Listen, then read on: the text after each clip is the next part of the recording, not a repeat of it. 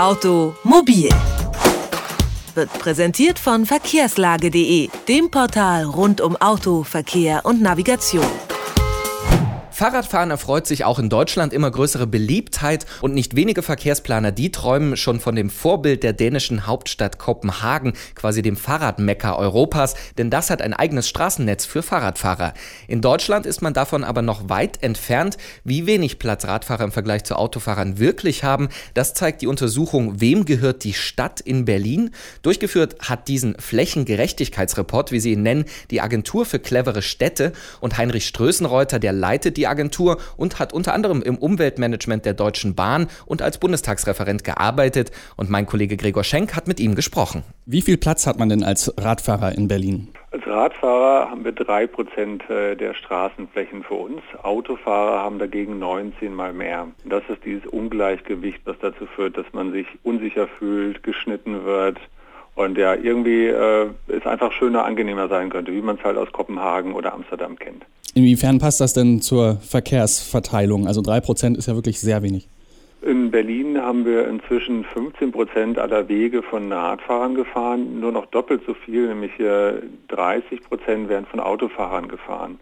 Aber das Verhältnis 3 Prozent Fläche für Radfahrer, 19 Prozent für Autofahrer, das ist halt bei weitem, bei weitem nicht ausgeglichen. Und wenn man da noch dazu nimmt, Sie hatten vorher gesagt, der Trend zum Radfahren ist in vollem Gange in den letzten 10, 15 Jahren um 50 Prozent und mehr gewachsen hier in Berlin. Das merkt man auch an allen Ecken und Enden, die an den Ampeln staut sich inzwischen auch bei den Radfahrern.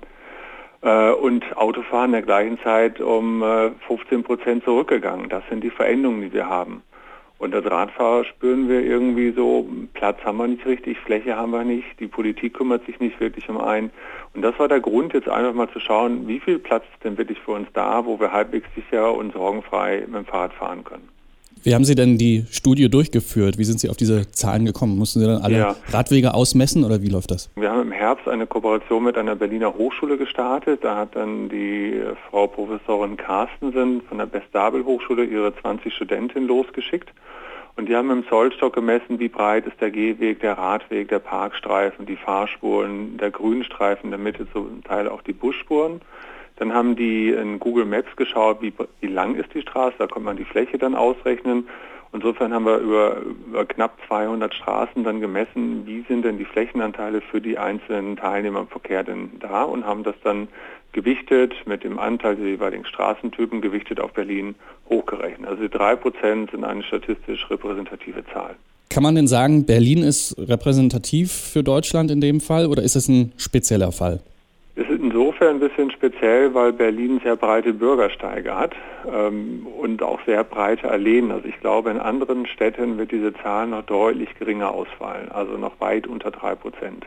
Hm. Das ist die traurige Wahrheit für uns Radfahrer in Deutschland. Trotzdem zeichnet das ja so ein relativ äh, deutlich schlechtes Bild von Berlin. Hat Sie denn irgendwas positiv überrascht? Ja, positiv. Also als ich mir die Zahlen intensiver angeschaut habe, wie stark das Radfahren zugenommen hat in den letzten Jahren und äh, gleichzeitig wie stark der Autoverkehr zurückgegangen ist. Das waren so Zahlen, die mir da gar nicht so bewusst waren und äh, das sind alles noch Daten von irgendwie 2008, äh, 2009. Also das sind die letzten fünf Jahre, wo der Radboom hier so voll in Gang ist. Die sind noch gar nicht mit dabei. Nur drei Prozent der Verkehrswege stehen den Radfahrern in Berlin zur Verfügung. Deutlich zu wenig, sagt Heinrich Strößenreuter. Mit ihm habe ich über den Flächengerechtigkeitsreport gesprochen, den er kürzlich für Berlin veröffentlicht hat. Vielen Dank für das Gespräch. Ja, schönen Dank. Automobil, jede Woche, präsentiert von verkehrslage.de.